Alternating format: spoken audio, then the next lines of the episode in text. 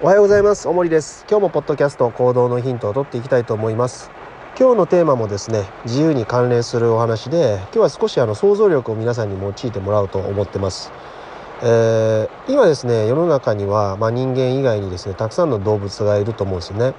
でそのたくさんの動物を人間が支配している場所っていうのが一つあるじゃないですか、まあ、それが動物園ですよね。で今日のテーマはですねこの動物園にいる動物はえー、自由だとか不自由だとかを感じているかどうかっていう話ですね。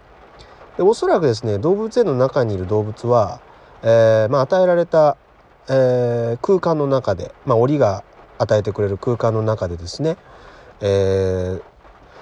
えー、監監視員ですか、えー、飼育員が持ってくる餌を決められた時間に食べるっていうような不自由さの中で暮らしてるわけじゃないですか。まあ、檻の外に一歩出てみればですねいろんな自然があって食べるものとかも与えられるものとは違うものがあるだろうしそういった点で考えると不自由だなっていうふうに、えー、僕らの方は思うわけですよね。でもじゃあ当の本人らがそれを不自由というふうに感じているかっていうのはこれもあの前回の音声と同じですけどおそらく動物園の中で生まれた、えー、動物だとしたら多分不自由さっていうのはみじんも感じないと思うんですよね。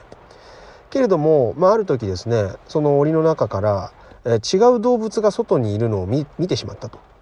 となるとですねなんで自分自身はこの檻の中にいるんだっていうことでですね疑問が生まれると思うんですよね。そうするとそこに行きたいじゃないですか外出たいじゃないですか。でその外に出たいみたいなこの気持ちが生まれた時に初めて多分不自由さっていうものを感じるんだと思うんですよね。であのディズニーの映画で塔の塔の上のラプンツェルだったかなえー、ちっちゃい頃にですね、えー、王様のところに生まれた王妃ですね。王妃が王妃？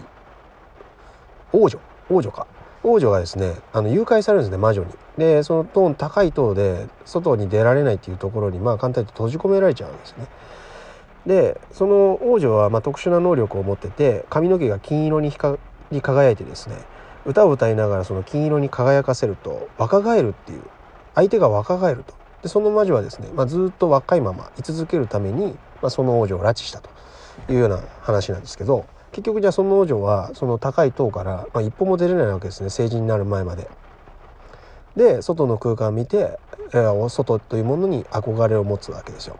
で塔の中にずっといれば当然こう飽きてくるんだろうけどあの外っていうものの認識が出るとですね途端にこう自分自身の今のこの檻の中でいる生活っていうのに不満足を抱えるわけですよね。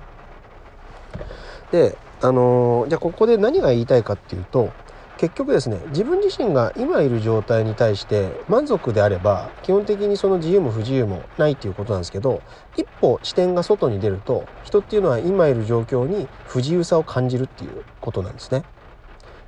でじゃあこの不自由さっていうものが悪なのか善なのかといえばどちらでもないんです今のところは。で出たいんだったら出たらいいじゃないですか。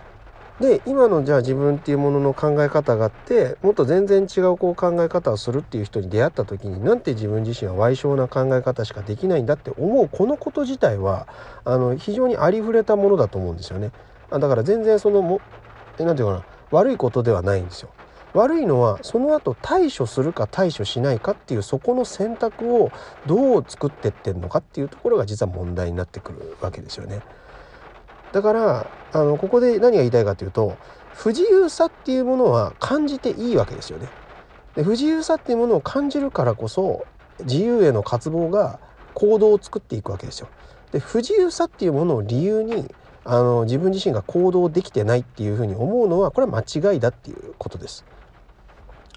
不自由だとか制限だとかっていうのはあるからこそそれを乗り越えるための工夫をするわけですよね。ですからそういう不自由を感じるとかってそういったことっていうのは全然悪くないんですよむしろ大事なんですよね。でそこでこう壁にぶち当たって悔しいっていう感情が生まれたりとか、まあ、乗り越えた時の喜びとかそういうものを作るからあのどんどんどんどん何、えー、て言うんでしょうね、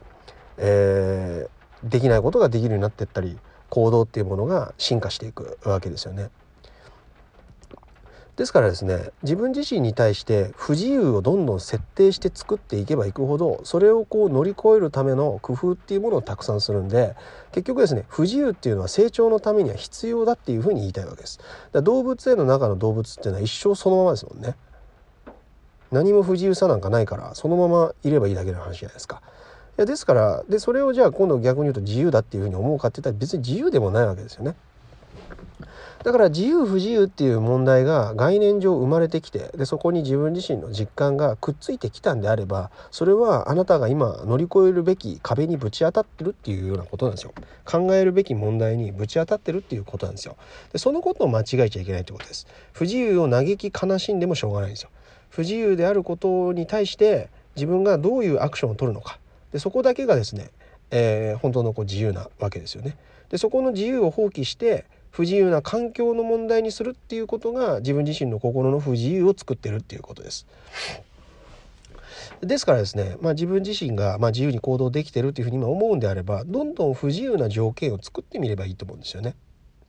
まあ、例えばこんなこんなことでもいいと思いますよ。うん例えばですね挨拶の時に目を見ないとか、えー、あんまりこう目を見て挨拶できてないなって思えばもう最初の第一声は絶対に目を見るっていう条件を作ればいいじゃないですか。ある条件を作るっていうことは一つ不自由にするっていうことですよねで他に選択肢をなくすっていうことですよねこれが結局不自由っていうことなんででそのことを乗り越えてやってみようとした時にあ意外と自分は人の目が見れてないなとかあのガッて見るとあの相手は目をそらしてしまうだとか、まあ、そういったことが具体的に現れてくるわけですよね。でそうするとじゃあ目を合わすっていう問題はどうやって今度うまく解決していけばいいんだろうかっていう新しい今度疑問が出てくるじゃないですか。ですから自分自身の行動を、えー、そういった形でいろいろこう制限していくと設定をこう変えてどんどんこう不自由にしていくっていうことをやればやるほどいろんなこう工夫をするようになってくるんででそのことで人間っていうのはいくらでもこう能力が発揮されていくわけです。ですからあの本当に不自由の勧めみたいなもんでどうやって自分自身の中に不自由を作っていくかっていうことですよね。それは言葉を変えればプレッシャーをかけていくっていうことと同じようなことになるかもしれません。だから結局ですねそのプレッシャーとか、えー、その不自由さがない状態を自由だっていうふうに思ってしまうとそれはあのまるっきり違うよっていう話でした。まあ、今日の話もですね皆さんのこう日々の行動であるとか、まあ、そういったことに参考になればというふうに思ってます。えー、今日もありがとうございました。えー、以上です。